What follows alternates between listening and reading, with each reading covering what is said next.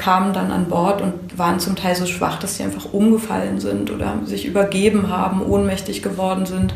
Und das war eine Situation, wo man gar nicht anders kann, als natürlich mit anzupacken und zu helfen. Und wenn jemand auf einen drauf fällt, natürlich halte ich den fest und gehe mit ihm so schnell wie möglich zu den, zu den Krankenschwestern. Aber das sind Ausnahmesituationen. Hinter der Geschichte. Der wöchentliche Podcast für Freunde der Zeit. Herzlich willkommen zum Podcast Hinter der Geschichte. Wir blicken jede Woche auf einen aktuellen Artikel in der Zeit und sprechen mit dem Autor oder der Autorin darüber, was spannend oder besonders an der Recherche war. Mein Name ist Sarah Schaschek, ich bin Redakteurin beim Kindermagazin der Zeit und ich spreche heute mit Katharina Lobenstein. Sie hat im aktuellen im aktuellen Blatt einen Artikel über die privaten Seenotretter im Mittelmeer geschrieben. Sie erzählt darin über die Arbeit der Seenotretter, die immer stärker behindert wird. Ähm, man kennt die Bilder, überfüllte Rettungsschiffe, die tagelang im Mittelmeer herumirren, weil keiner sie einlaufen lässt. Es gibt mittlerweile so die Wahrnehmung, dass aus einigen europäischen Staaten, dass die Retter so wie Kriminelle irgendwie etwas angesehen werden. Schiffe werden beschlagnahmt, ähm, Kapitäne angezeigt. Darüber berichtet sie. Die Frage jetzt äh, hier bei unserem Podcast wird sein, welche Rolle spielt eigentlich eine Journalistin in dieser ganzen Gemengelage? Ich sitze hier in Hamburg, Katharina ist in Berlin und dort habe ich sie gerade angerufen. Katharina, du arbeitest im Hauptstadtbüro der Zeit, beschäftigst dich seit vielen Jahren mit Flucht und Migration, warst als Reporterin viel unterwegs. Jetzt ist es Dienstagnachmittag, wir haben eben kurz gemailt und unseren, da sagtest du, oh, es ist irgendwie stressig, das ist immer der heißeste Tag der Produktionswoche. Äh, wir haben das Gespräch kurz um eine halbe Stunde verschoben. Wie weit seid ihr jetzt mit dem Text? Habt ihr die Seite schon abgegeben? Nee, noch lange nicht. Der wird gerade redigiert. Ich bin dabei, nochmal alle Zahlen zu prüfen, alle Fakten zu überprüfen, damit da nichts Falsches drin steht und warte jetzt auf die Rückmeldung von meinen Hamburger Kollegen. Ich habe ja eben schon ein bisschen, ein bisschen erzählt aus dem Text. Lesen kann man den natürlich im aktuellen Blatt. Du hast für die Geschichte mit dem Vater von Alan Kurdi gesprochen. Das ist, daran erinnern sich wahrscheinlich viele Leserinnen und Leser, ein sehr kleiner Junge, der vor einigen Jahren ich glaube, es war, zwei, war es 2015? 2015 im September war das, ja. Im September, da ging das Bild um die Welt von dem Jungen, der am Strand angespült war, tot, er sah aus wie schlafend. Viele Menschen hat das sehr berührt. Du hast den Vater jetzt getroffen. Wie hast du dich auf das Gespräch mit ihm vorbereitet? Ja, ich war erstmal sehr erstaunt, ihn treffen zu können, weil ich gelesen habe in einem ganz anderen Zusammenhang, dass er ein Schiff taufen wird. Und zwar ein Rettungsschiff von zivilen Seenotrettern. Die haben den Vater von Alan Kurdi gefragt, ob sie ihr Schiff, das einen neuen Namen brauchte, auf den Namen seines Sohnes taufen dürfen. Und Abdullah Kurdi, so heißt der Vater, hat zugesagt. Und ähm, das ist Erstmal war das eine sehr berührende Begegnung, aber es ist natürlich auch ein Politikum, weil der Vater im Grunde genommen den Akteuren den Namen seines Sohnes schenkt, die von einigen Politikern bezeichnet werden als quasi Halbkriminelle, die überhaupt erst die Menschen aufs Meer locken. Und diese Gemengelage fand ich sehr interessant und wollte ihn treffen und bin dann nach Mallorca geflogen, weil das Schiff in Palma de Mallorca im Hafen liegt.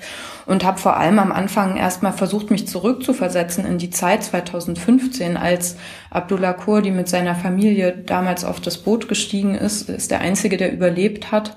Und sein Sohn, das hast du ja gerade gesagt, das Foto seines Sohnes ist dann um die Welt gegangen. Und ich habe erstmal versucht, mich wieder zurückzuversetzen in diese Zeit. Das war ja eine Zeit, als Nachrichten von Toten im Mittelmeer eine ganz andere Wirkung noch erzielt haben als heute und dieses Foto eben ganz besonders.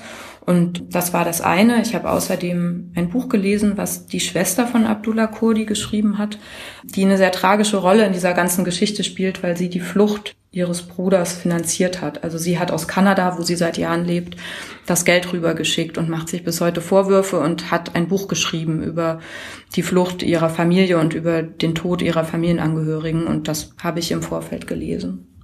Du berichtest ja sehr häufig über Menschen und auch natürlich in diesem Fall über Menschen in sehr großer Not. Ich finde jetzt in dem aktuellen Text ist es ähm, besonders, aber auch in vielen anderen Geschichten, die ich von dir gelesen habe, dass man das Gefühl hat, ich will nicht sagen, da gibt's die Guten und die Bösen, aber da gibt's schon irgendwie so zwei Seiten, die einfach in einem sehr krassen Verhältnis zueinander stehen. auf der einen Seite in dem Fall die ohnmächtigen Flüchtlinge, auf der anderen Seite Politikerinnen, die über deren Leben und auch deren Tod entscheiden. Wie machst du das? Wie versuch, was ist deine, deine Strategie dafür, dass du nicht zu stark bewertest? Es, es scheint jedenfalls so zu sein, dass man doch sicher auch manchmal sehr verärgert ist beim Schreiben, auch über diese Situation, die man da antrifft.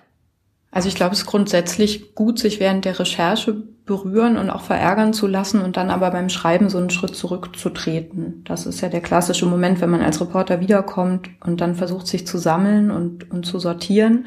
Was nicht heißt, dass man seine Haltung, die jeder Mensch zu politischen Zusammenhängen hat, ablegt, aber dass man versucht, oder ich zumindest versuche, nicht eine Anklageschrift zu verfassen oder eine Verteidigungsschrift für irgendjemanden, sondern einen Zeitungsartikel. Also das heißt, möglichst präzise zu beschreiben, was passiert. Ich selber bin großer Freund von nüchterner Sprache. Ich mag das nicht, wenn man versucht, irgendwas, was passiert ist, noch aufzubauschen oder mit Effekten zu versehen. Ich glaube, dass vieles für sich selber spricht. Das ist sicherlich nicht immer einfach und ich bekomme auch natürlich in der vielen Leserpost, die man bei dem Thema immer bekommt, gibt's immer Leute, die der Meinung sind, ich sei entweder zu kalt oder zu empathisch äh, mit meinen Akteuren umgegangen. Das ist nicht immer einfach, aber ich versuche, ich versuche so präzise wie möglich zu schreiben. Hat sich dein Schreiben verändert im, im Laufe der Zeit, weil auch gerade weil du so lange schon mit diesem Thema dich beschäftigst?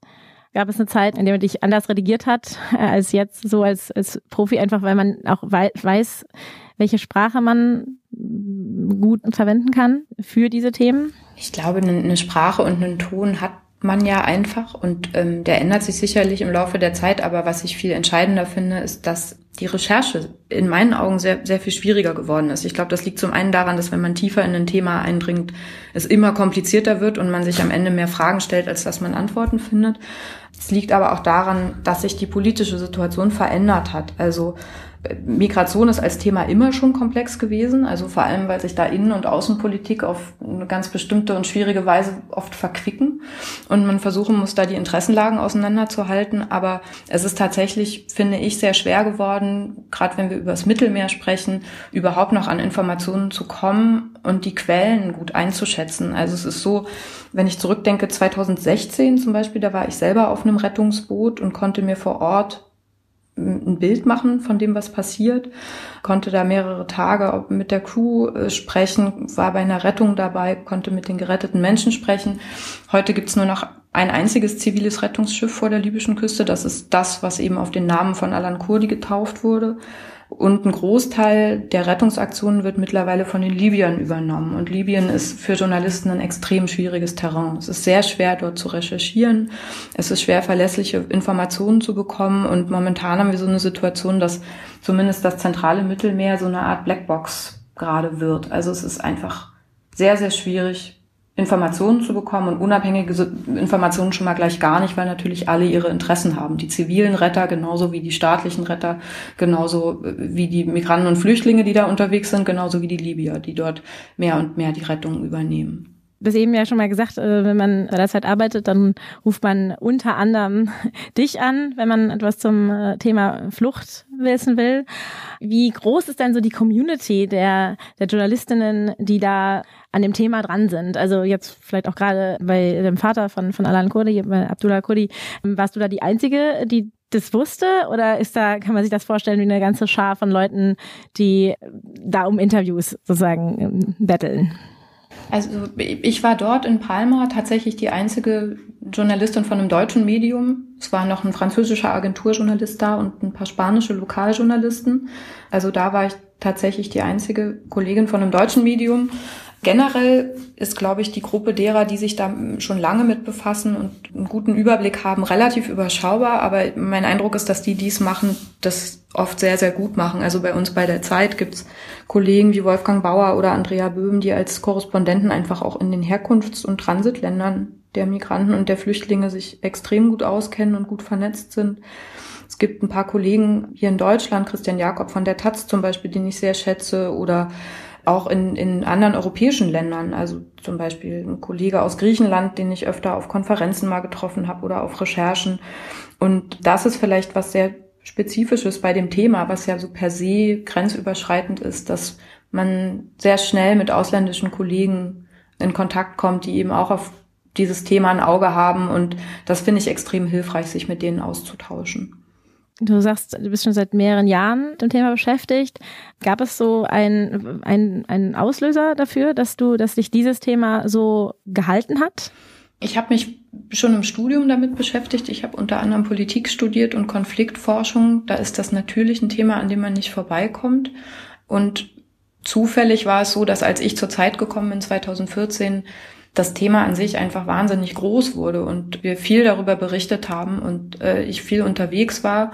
Und ich glaube, dass das auch in den nächsten Jahren noch ganz, ganz maßgeblich Politik innen wie Außenpolitik bestimmen wird und dass sich in dem Thema Flucht und Migration ganz viele andere Themen so bündeln. Also Klimapolitik spielt da eine Rolle, Sicherheitspolitik spielt da eine Rolle, die ganzen Fragen von, von Abschottung und Grenzsicherung.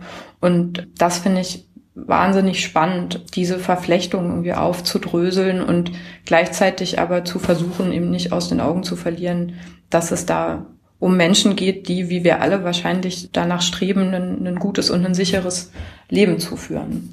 Du hast vorhin schon mal die Reaktionen erwähnt, die du auf deine Texte bekommst. Manche finden, du bist da zu empathisch, manche finden, du bist äh, vielleicht zu kalt in der Analyse. Im letzten Sommer gab es ja bei der Zeit ein Pro und Contra, das eine Debatte ausgelöst hat. Auch da ging es um private Seenotrettung.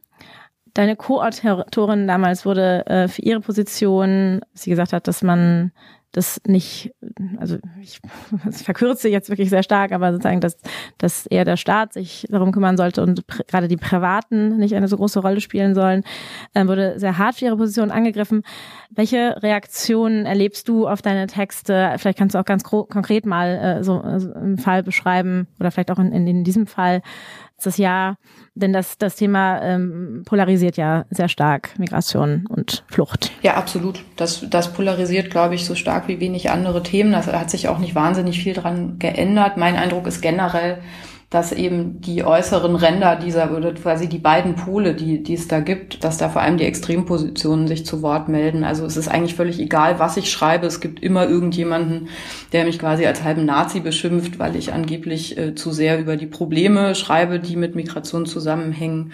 Ähm, und oft kriegt man für einen und denselben Artikel dann von der anderen Seite aber auch auf die Mütze. Also, dass man zu empathisch äh, schreibt, dass man auf die Tränendrüse drücken würde. Also ich nehme das schon ernst. Ich glaube, dass es, wie gesagt, schwierig ist, präzise über dieses Thema zu schreiben und, und trotzdem authentisch. Und damit meine ich nah dran an den, an den Menschen, um die es geht bei diesem Thema. Und das sind nicht immer nur die Flüchtlinge und Migranten, das sind natürlich auch die Politiker, die zum Teil hochkomplexe und extrem schwierige Entscheidungen treffen müssen.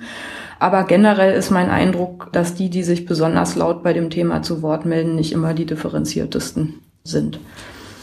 Jetzt lernst du ja ähm, bei deiner Recherche viele Menschen kennen auch, äh, auch Menschen in großer Not. Wenn du sagst, du warst auch auf einem äh, Seenotrettungsschiff dabei und führst ja viele Gespräche auch mit Menschen, die geflüchtet sind.